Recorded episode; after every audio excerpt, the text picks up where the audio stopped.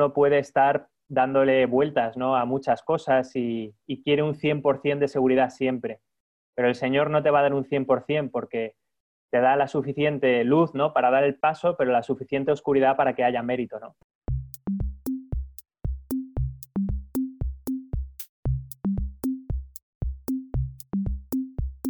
Hola, hola, esto es Gatos al Agua, un espacio para hablar, debatir y por supuesto aprender. Un espacio para sumergirnos en la fe, porque cualquier lugar, donde quiera que estén, es el indicado para escuchar. Mi nombre es Andrés Castro y hoy inicio una temporada increíble. Así que donde quiera que usted esté, póngase cómodo, tome nota y esté atento, porque lo que está aquí vale oro. La historia de hoy es contada por Javi y por Cami. Yo los estaré acompañando en unas pequeñas anotaciones. Pero para poderle dar paso a nuestros invitados e iniciar este capítulo como se debe, dejaré que Camino se introduzca como uno de los mejores blogs que ha producido España. Me parece. Voy a intentarlo. Bienvenidos a Gatos al Agua, el podcast ideal si quieres evangelizar al mundo. Yo soy tu presentadora de hoy, Camila Saavedra, y si alguna vez creíste que no puedes evangelizar de manera graciosa, coyuntural y diferente, quédate con nosotros que te traigo hoy directamente de Catholic Stuff al hermano Pablo Fernández y al hermano Brian Jackson. Muchas gracias. Muchas gracias, muchas gracias. Una alternativa, digámoslo, diferente, digámoslo, mucho más divertida y mucho más cercana para llevar a los jóvenes del mundo el Evangelio. Queríamos eh, comenzar por el padre Brian, por el hermano Brian, para que nos cuente cómo surge esta iniciativa de Catholic Stuff. Pues vamos a ver, en el año 2014, nuestro fundador, el padre Rafael Alonso, el fundador del Hogar de la Madre, nos propuso eh, hacer un proyecto para intentar llegar a los jóvenes a través de los medios de comunicación nos había propuesto iniciar una especie de, formación en medios de comunicación. Nosotros en este año habíamos empezado con un pequeño documental sobre los siervos del hogar de la madre, habíamos hecho unos vídeos de campamento, pero muy poca cosa. Y él dijo, pues, mire, invitáis a jóvenes a que vengan aquí a estar un año con vosotros y les enseñáis los medios de comunicación, los audiovisuales. Entonces, yo empecé a invitar jóvenes y el primero que ha respondido ha sido el hermano Pablo Fernández, que en ese momento era Pablo Fernández, un joven de unos 17, 18 años. Y es que venga, vamos, ¿qué te digo yo? Era apenas Pablo Fernández a secas, porque era un crío, era un chaval, que no sabía lo que recorría pierna arriba. O bueno, tal vez sí, pero sin seguir haciendo intentos frustrados de su increíble acento, Escuchemos de la boca del hermano Pablo esta linda historia. Vamos, o sea, efectivamente, cuando tenía 17 en ese momento, yo estaba aquí en España en segundo de bachillerato, que es el último curso antes de, pues, entrar a la universidad. Como ha dicho el hermano Brian, pues eh, nos invitaron a hacer ese año con el Hogar de la Madre. Yo conocí el Hogar de la Madre desde hace años, porque el Hogar de la Madre eh, es una institución joven en la Iglesia y tiene tres misiones la Iglesia, que son la defensa de la Eucaristía, la defensa de la Virgen, especialmente en el privilegio de su virginidad, y la conquista de los jóvenes para el Señor. A través de esa misión de la conquista de los jóvenes, pues el Hogar de la Madre pues tiene muchas actividades apostólicas con jóvenes, campamentos, convivencias, días de retiro.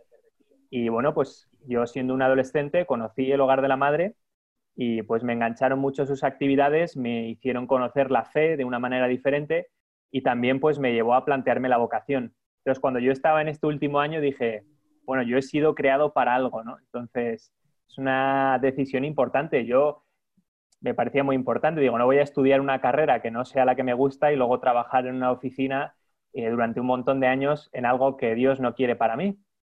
Entonces, tenía eso de una manera muy presente en el corazón y quería discernir. Entonces, cuando el hermano Brian nos invita y digo, es el momento perfecto antes de entrar a la universidad, cojo un año, me voy a vivir con ellos, crezco en mi fe, en mi relación con el Señor, discierno bien mi vocación, además aprendo de medios y luego ya veremos eh, pues lo que Dios quiere. Em, y, así es como yo pues empezamos ahí y, y, eso, fui a vivir ahí con los siervos. Fue algo muy rápido porque pedí la entrada a las dos semanas, ¿no? No hubo un año. fui a dar un año y a las dos semanas entré. Entonces, digamos que, en los en los vídeos que hay grabados yo soy un joven, o sea, sin compromiso, en, en, yo creo que en los primeros, en el primer episodio, en los primeros dos. A partir de ahí yo ya era parte. Y tengamos esta palabra muy presente, vocación, porque si hay algo que ha definido la vida del hermano Pablo, es este detalle, vocación. Justo en el primer episodio, cuando tratamos la, de la vocación, que era idea de, de, Pablo y Luis, que los dos estaban discerniendo su, su, propia vocación. Entonces el guion de ese primer episodio venía de ellos un poco. Y es que precisamente les venía como anillo al dedo. El hermano Luis y el hermano Pablo estaban encontrando su vocación. ¿Qué mejor manera de expresarla que siendo el primer episodio de Catholic Staff? Efectivamente, lo propusimos nosotros porque es lo que llevábamos en el corazón y de ahí surge también la frase mítica frase al acabar cada episodio, efectivamente viene pues de eso que vivíamos, de que realmente Dios tiene un plan y, hay que saber cuál es para, hacerlo en nuestras vidas y así pues ser santos y llegar al cielo. Bueno, pero sin duda algo que nos llena de expectativa es saber cómo encontraron este camino de su vocación. Quiero que nos cuenten un poquito quién es el hermano Pablo Fernández y quién es el hermano Brian Jackson.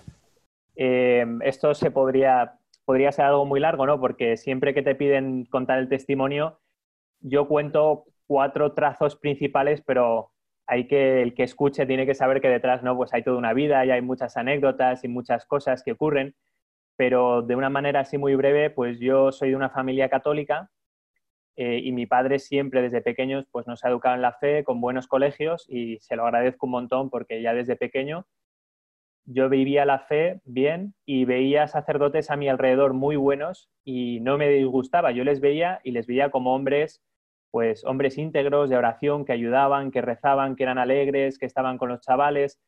Entonces, mm, ya desde pequeño yo veía a un sacerdote y no me disgustaba. Yo decía, quizá algún día yo puedo llegar a ser como ellos.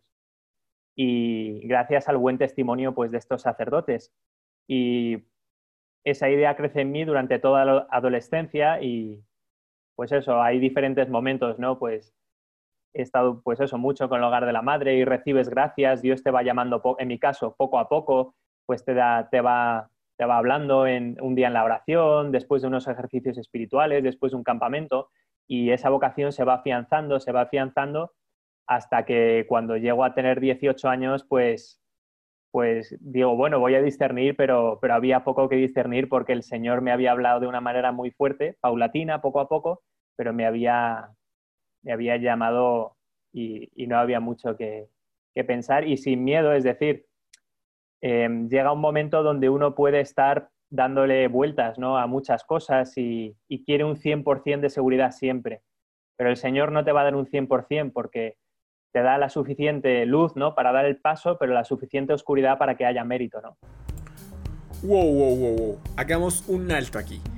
En definitiva, subestime al hermano Pablo. Él sabía y era muy consciente lo que le corría pierna arriba. Y les dije, tengan en cuenta la palabra vocación, porque si bien es algo que no puede estar claro desde el principio de nuestras vidas, sí puede ser algo que esté siempre en lo profundo de nuestros corazones. Aparte de eso, nos acaba de votar una frase que es de enmarcar. Nunca vas a recibir el 100%. Vas a recibir la luz necesaria para dar un paso, pero la suficiente oscuridad para que ese paso tenga su mérito. Y pues venga, que esto me ha dejado flipando.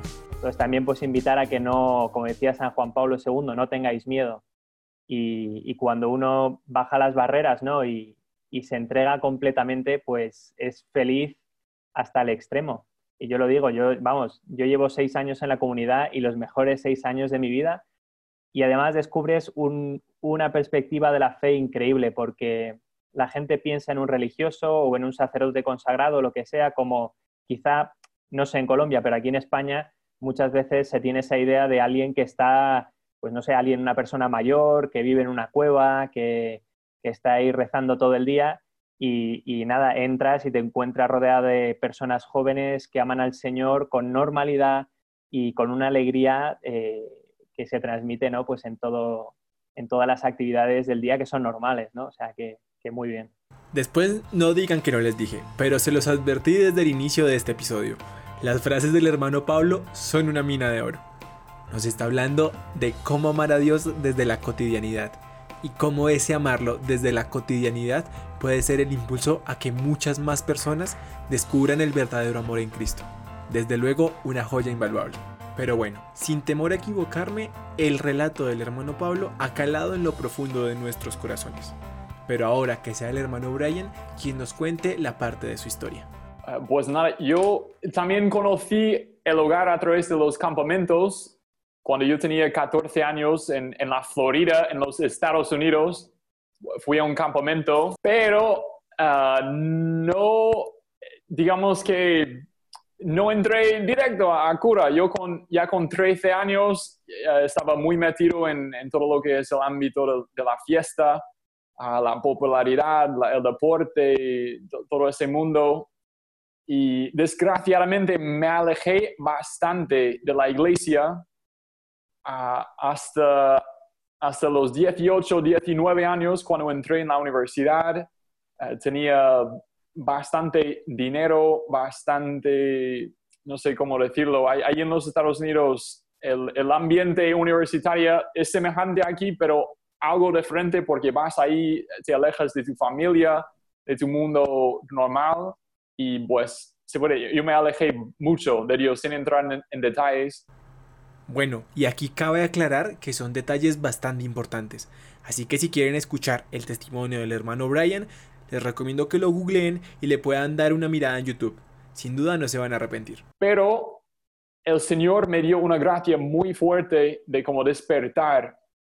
En un momento dado, como me, mostró cómo yo estaba viviendo, eh, con una frase muy fuerte que era, no estás alcanzando la gloria de Dios.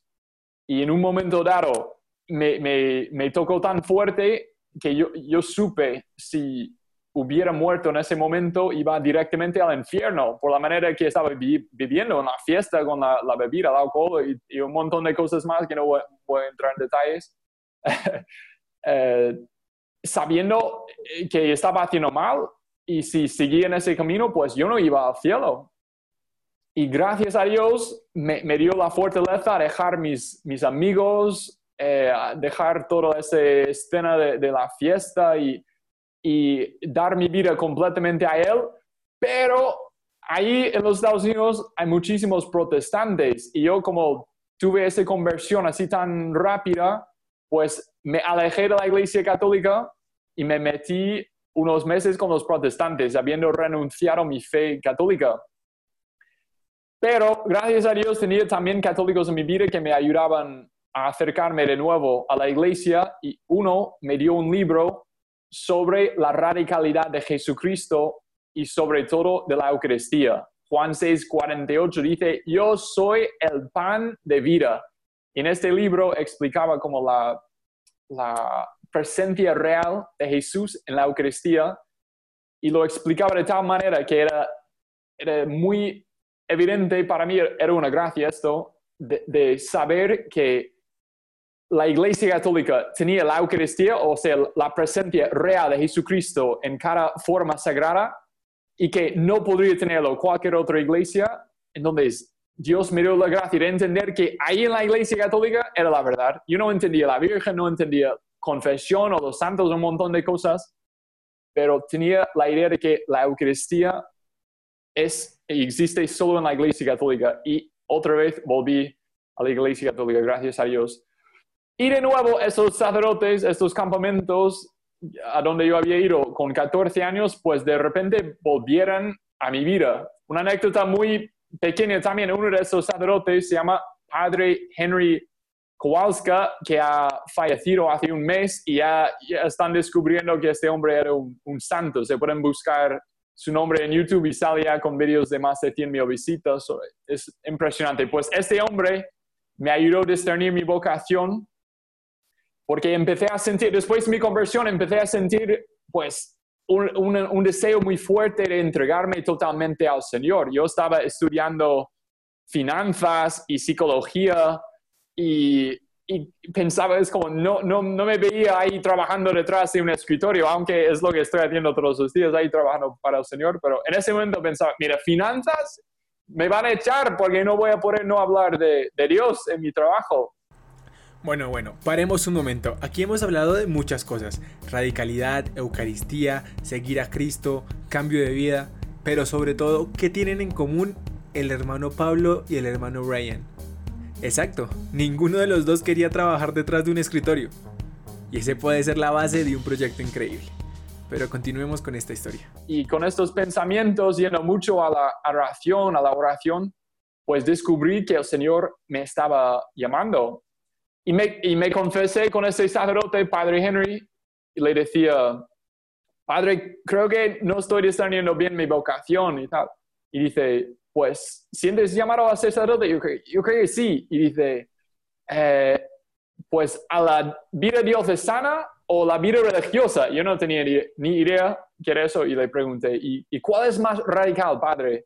Me dice, pues, la vida religiosa. Yo dije, pues, eso y me enamoré de su estilo de vida, de los siervos. Vine a España y nunca he mirado atrás. Bueno, alguna vez he mirado atrás, pero gracias a Dios estoy aquí. Y es, es como dice hermano Pablo, los últimos 10 años de mi vida han pasado volando porque es, es que es, es lo mejor. No sé, yo siento que el Señor me ha regalado la lotería, lo mejor que hay. Es, es seguir tu propia vocación, como Dios dice, Dios, perdón, como hermano Pablo dice ahí, Dios tiene un plan para ti, para hacerte feliz. Y los dos hemos descubierto eso. Pues nada, ahí.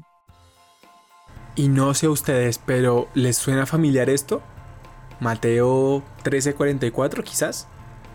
Una vez más, el reino de los cielos es semejante a un tesoro escondido en un campo, el cual un hombre halla en su alegría, va y vende todo lo que tiene y compra aquel campo. Y es que, como bien lo describe el hermano Pablo, ha sido un largo camino, en el cual nunca ha tenido que mirar atrás. O bueno, al menos no para mirar su vida pasada. Y esto solo se logra dejando empapar nuestros corazones con el verdadero amor de Cristo. Y sin duda alguna, con un espíritu inquebrantable de vocación. Sin duda, algo de admirar. Pero bueno, todos sabemos que el hermano Pablo es una de las caras más visibles de Catholic Staff. Y el hermano Brian, junto con su comunidad, es quien está detrás de todos los controles, ideando que todo salga perfecto. Así que, sin duda alguna, quisiéramos saber cómo es este proceso creativo de estos programas que sin duda alguna nos divierten y nos motivan a querer saber más de nuestra fe. En primer lugar, para responder a esa pregunta, siempre empezamos diciendo lo mismo y es antes de nada, lo que hay detrás de todo este proyecto es mucha oración, mucha oración. O sea, eso es lo principal. Desde el inicio dijimos, Señor, esto es porque tú quieres que evangelicemos a través de las redes, como dice Benedicto XVI, que es el Internet es como el sexto continente, ¿no? Que hay que evangelizar. Y la verdad es que hay mucha porquería en Internet y pues queremos llenarlo de contenido católico y llegar sobre todo a los jóvenes a esos católicos tibios quizás para que despierten en su fe.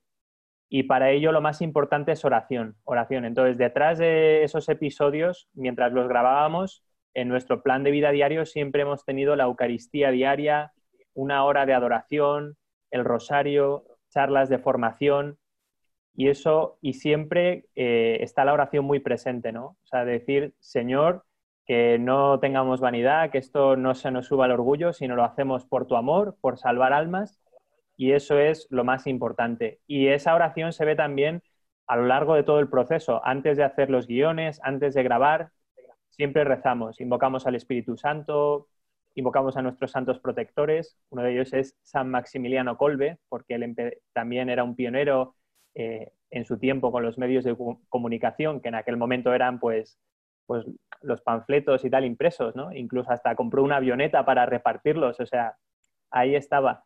Y, entonces siempre yo empiezo respondiendo con esto, ¿no? Que, la centralidad está en, nosotros, ponemos la semilla, pero Dios es el que hace crecer y fructificar.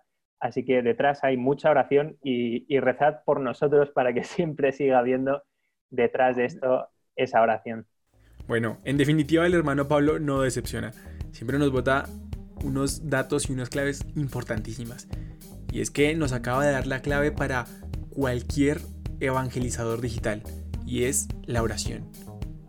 Cualquier emprendimiento, cualquier idea, cualquier proyecto evangelizador que tengas no va a tener un buen fin si no va acompañado de la oración. Y esto es una cachetada con guante blanco para todos nosotros, porque quizás es donde tenemos más falencias. ¿Cuántos descuidamos la oración? ¿Cuántos no la tenemos como una parte fundamental de nuestras vidas?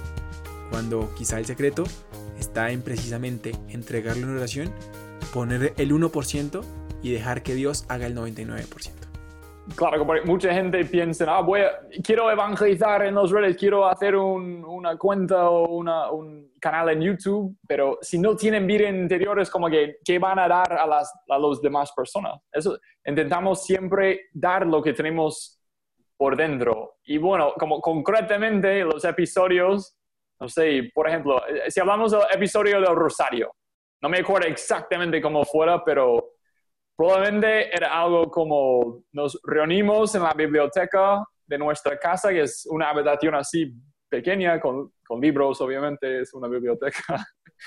y pues nos ponemos ahí y decimos, a ver, ¿qué, va, ¿qué podemos tratar? ¿Qué temas podemos tratar? Justo para este episodio, nuestro superior general había dicho, como es mes de mayo, ¿por qué no hacéis algún episodio sobre la Virgen? Donde hicimos uno sobre Virgen María y luego otro sobre Rosario. ¿Y cómo hacemos eso? Pues primero, eh, rezando, como dice hermano Pablo. Y después, estudiando, porque eh, es como queremos dar como alimento espiritual a las personas. Y si tú no vas a los fuentes católicos fuertes como el catecismo, eh, la Biblia, libros de teología espiritual, pues luego no estás dando eh, comida fuerte a las personas, les tienes que dar algo que les va a alimentar a su vida espiritual. Entonces, vamos a hablar del rosario. Entonces, cada uno nos separamos, estudiamos un poquito el, tema y volvemos a poner todo en conjunto, las ideas y tal. Y así vamos formando un poco el guion. Luego también con estas ideas un poco más teológica, se puede decir, empezamos a hacer bromas, empezamos a sacar ideas, porque tienes, tienes el catecismo de la Iglesia Católica, que es muy denso. Lo, lo traes ahí a la mesa con ideas y como muy elevadas y, tenemos que bajarlo. Como Jesús hacía, él hablaba de ovejas y trigo y cosas muy sencillas, hablando de la Santísima Trinidad y su relación con el Padre. Entonces, tenemos que intentar hacer eso y decimos, venga, a ver, el rosario es, es, es una manera de hablar con la Virgen María, claro, pero también es una arma espiritual. Esta idea también hemos cogido de Padre Henry, este, este sacerdote. y la idea era, pues, es una arma contra el demonio. Entonces, vamos a, a ver cómo podría ser. Y uno dice, pues, a lo mejor puede ser como un videojuego, a lo mejor puede ser tal. Y así vamos sacando ideas y justo en esos momentos son, como momentos muy bonitos, muy graciosos. Es muy importante, especialmente, eh, no sé, hacer chistes entre nosotros. Éramos cuatro, por cierto, decir que él y yo somos los fundadores. Hay dos más, hermano Luis y hermano Christian, que también uno está en Roma y el otro está evangelizando la juventud en, en Irlanda. Y entre los cuatro hacíamos bromas, ah, tal, ajá, podría ser esto, esto, y como ir como superando unos a otros con un ambiente muy familiar, que es muy importante. Y así vamos sacando el guion entre todos. Hay que decir eso, que detrás somos un grupo, una familia, que estamos haciendo todo juntos. Sin duda alguna, son lecciones que nos quedan a todos. Y es que sin la oración posiblemente no estemos cultivando algo importante que dar a los demás. Y sobre todo en estos medios evangelizadores es importante nutrir porque como bien lo decía el hermano Brian, no puedes dar de lo que no tienes. Así que tenlo en cuenta, ponlo en oración y como lo dijo el hermano Pablo, encomiéndate a San Maximiliano Colbe. Otro, otro detalle interesante es que después de hacer el guion siempre lo pasábamos por sacerdotes eh, para que, para que le diesen el visto bueno y que no estuviésemos diciendo ninguna, no sé, nada raro o contrario a la fe. Siempre está bien si alguien se embarca en un proyecto así, de vez en cuando, pues, pues pasárselo a alguien que tenga estudios, ¿no? Pues para que, para que le dé el, visto bueno. Es un, pequeño detalle. Bien, ustedes comenzaron pues, donde nos cuentan en la comunidad, pero ahora se han convertido en una plataforma de cerca de 40 mil suscriptores. Son seis años más o menos de historia de, esta, de este divertido canal, debo decirlo. Eh, pero quiero que nos cuenten alguna anécdota muy puntual de alguno de los capítulos eh, y la reacción que han recibido también a través, porque esto también es un feedback y es importante también para, para ustedes seguir creciendo en esta pues, formulación de contenidos. Eh, no sé si esperábamos algo, porque nos embarcamos en esto, porque Dios nos lo pedía y teníamos la confianza puesta en Él. Es decir, tú, Señor, nos lo pides, pues tú lo llevarás adelante. Y sí que en ese sentido hemos estado siempre muy marcados y muy acompañados por una confianza en la providencia. Es decir, vamos, el fundador nos lanza, hay que empezar con Catholic Staff. ¿Por qué no, bueno, sin decir el nombre porque no existía, pero ¿por qué no hacéis algo en las redes? Claro, y dices, lo fácil es decir, bueno, o sea, señor, yo no valgo, yo no valgo porque no hay gente. Hermano Brian podría haber dicho, a mí, ahora mismo no hay, gente, yo no tengo estudios, no sé nada. Pero cuando Dios te lo pide y en vez de quejarte o buscar otras alternativas, cumple su voluntad, pues todo, pues el Señor te bendice y te acompaña si es su voluntad. En este caso lo era y, nos ha bendecido. Entonces, desde el principio empezamos y, por ejemplo, empezamos, pero no tenemos ningún medio. Bueno, pues cierra una televisión católica en Navarra, aquí en España, y nos dan un montón de material. Y con eso, pues ya tenemos luces para ir empezando. Llega otro, oye, el trípode que teníamos lo encontramos en la basura. O sea, la gente cuando nos dice, oh, que qué, calidad de, equipo tenéis. Pues bueno, pues mira, el trípode lo cogimos de la basura, lo encontramos ahí, em, todo con, ingenio, ¿no? Dices, paneles para bloquear el sonido. No tenemos, bueno, pues cogemos el cartón de, las hueveras, de los supermercados para poner, ¿no? O, un bloqueador de luz, ¿no? Te, pues aplasto un cartón de leche y lo utilizo de bloqueador de luz. y hemos ido funcionando así y el Señor nos ha ido bendiciendo y, en ese sentido no es que tuviésemos expectativas, sino que el Señor nos iba dando. Y, con esa providencia siempre en los episodios que dices, oye, yo para grabar necesito, no, tengo sitio. Pues em, yo que sé, empiezas a conducir y encuentras el sitio, ¿no? Te aparece. O sea, eh, todo, todo está grabado eso en un ambiente así eh, providencial, de, familia, y muchas veces con, con fallos que ocurren que, no están planificados, pero, pero ocurren y el episodio sale más gracioso o, mejor, ¿no? Que sin, sin, esos fallos, ¿no? Esa capacidad también, pues, de ir guiándonos por las circunstancias em, del día a día. Y sí que gracias a Dios, pues, vemos que está dando fruto y, gente que nos escribe. Venga, que lo oigo y no lo creo. Es increíble la capacidad de providencia que han tenido y de confiar en la voluntad de Dios. Es definitivamente el ejemplo que deberíamos seguir en muchos ámbitos de nuestra vida. Y es como, Señor, tú me has mandado, aquí me tienes, ¿qué hay que hacer? Y si hay que trabajar con las uñas, se trabaja con las uñas. Si hay que buscar la manera de hacerlo, se busca. Pero a veces nos quedamos esperando y esperando y esperando y esperando y es que un qué sin un cuándo se convierte en un nunca. Así que muchas veces es mejor empezar y perfeccionar sobre la marcha que quedarnos esperando a que sea perfecto y posiblemente nunca despegue. ¿O no? Pero bueno, no es momento de patinar sobre esos temas. Estábamos hablando un poco de las personas que les escriben.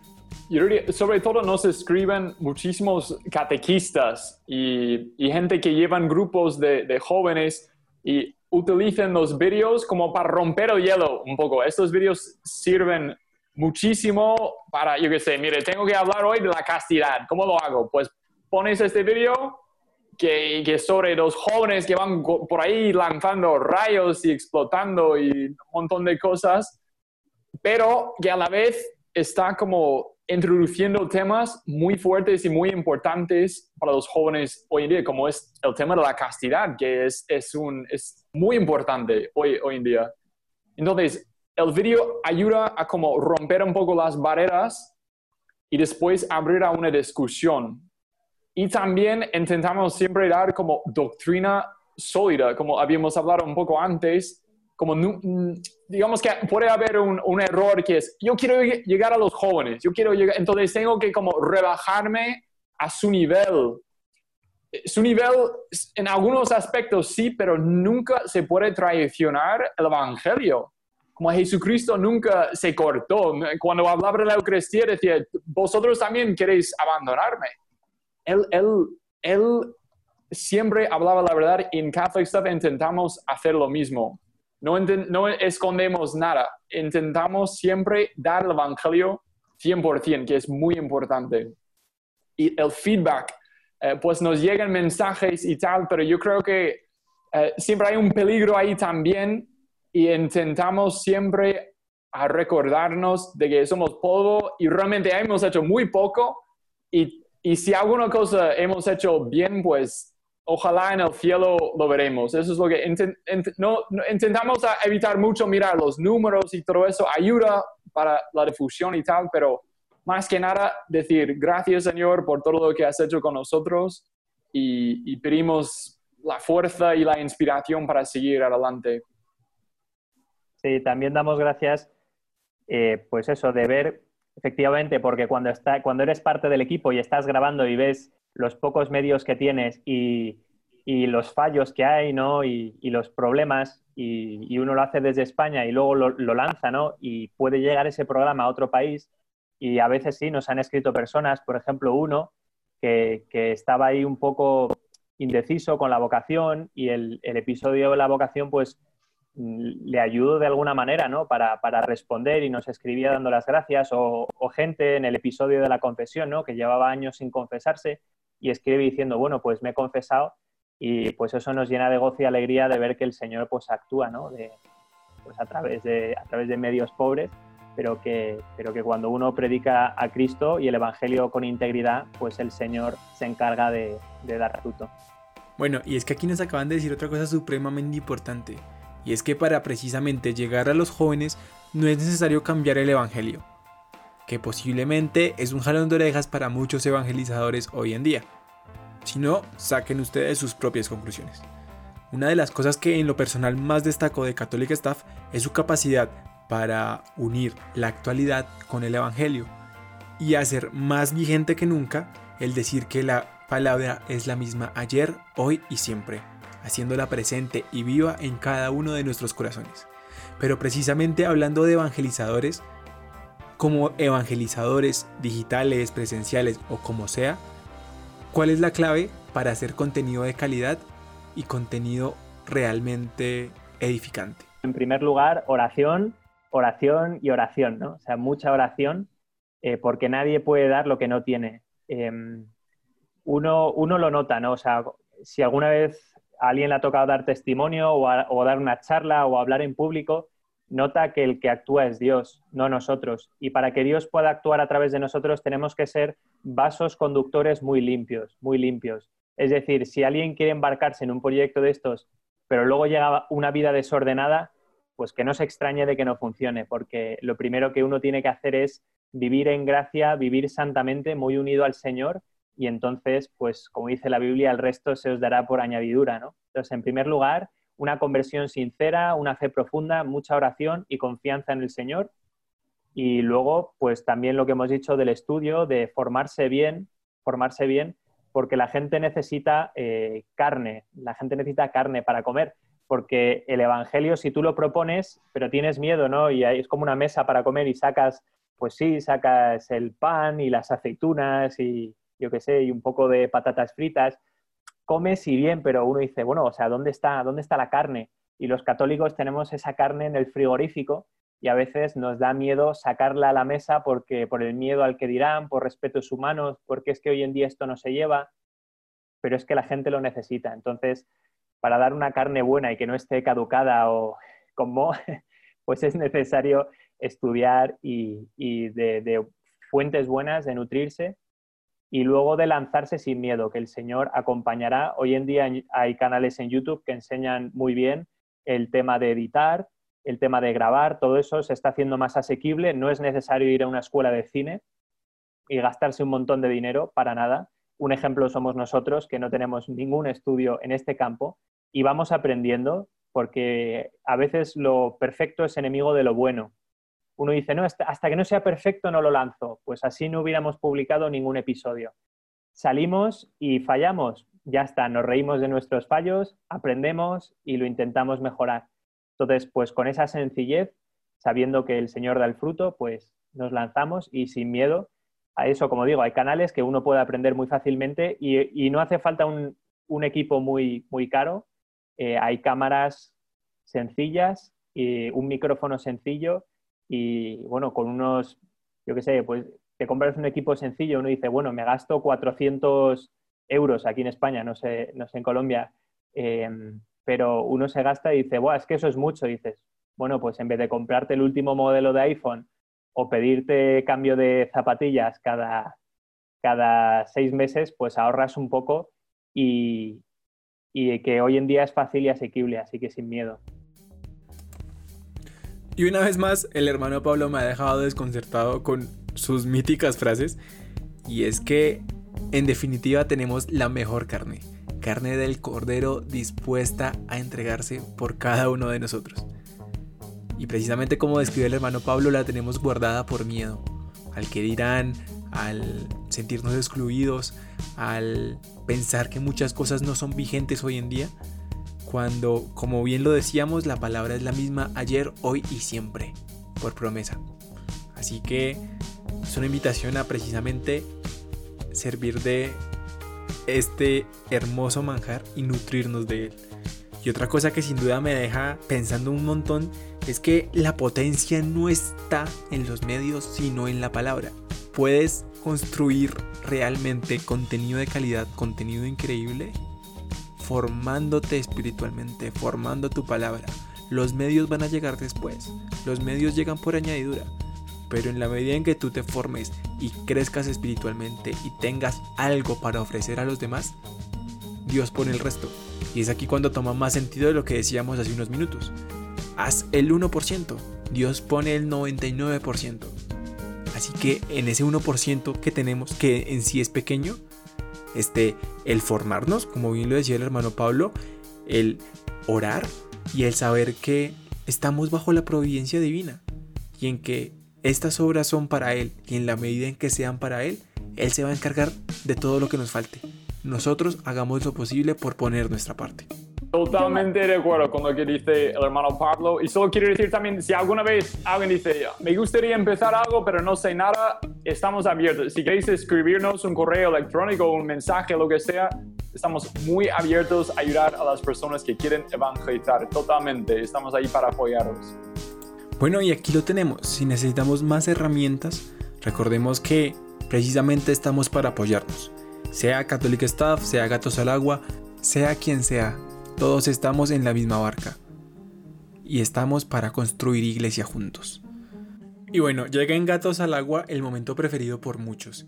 Y es ese momento en donde Cami nos recuerda una cita bíblica a partir de todo esto que hemos hablado. Escuchándolos y dándole un poco eh, el camino a que este gran capítulo eh, se termine, estaba haciendo un poco de retroinspección en lo que ha sido Gatos al Agua y en lo que hermanos, ustedes han sido para todas esas personas que desde nuestra naturalidad eh, queremos ayudar a la evangelización. Y, y, pensé en un versículo de la Biblia, eh, Mateo 5, 14, que dice, y, ustedes son la luz del mundo. Una ciudad en lo alto de una colina no puede esconderse. Y yo creo que ese don y esa vocación eh, en ustedes es esa colina, es esa colina que no se puede esconder entonces, agradecerles por abrirnos este espacio, agradecerles también por ese llamado tan fuerte, porque eh, yo creo que a veces eh, a nosotros, sobre todo los jóvenes, nos cuesta mucho como abrirnos a Jesús y abrir como esas palabras y, a la sociedad, ¿no? Porque entonces uno dice, no, es que yo soy católico, y entonces, católico, que esta vaina, que... Es que Cami, aquí cabe aclarar que se vuelve como el monstruo come niños de la primera comunión. Chequen el video en su canal. Sí, así, literal, pues videos como los suyos nos dan, nos dan motivos y nos dan fuerza. Entonces, agradecerles. Nada, también daros las gracias por, por, invitarnos a este tipo de programas. Siempre que hay una oportunidad, nosotros encantadísimos de... Para eso estamos. Así que para, para otra vez, para temporada 4, lo que sea, pues aquí estamos. Hermano Pablo, ¿nos recuerda sus redes sociales, por favor? Em, es una buena pregunta. Em, sí, si quieren seguirnos en Catholic pues ahí lo tenemos, Catholic. Eh, estamos en YouTube, tenemos los episodios, pero luego si queréis eh, seguirnos, eh, también estamos en Instagram, en Facebook y en Twitter. Ahí podéis seguir las novedades, mirar también, pues a veces publicamos carteles con frases de santos, otros vídeos. entonces, si queréis tener más contenido para evangelizar, pues ahí nos podéis seguir en las redes sociales. Y en definitiva también le damos las gracias a ustedes por darle una vez más play a este episodio.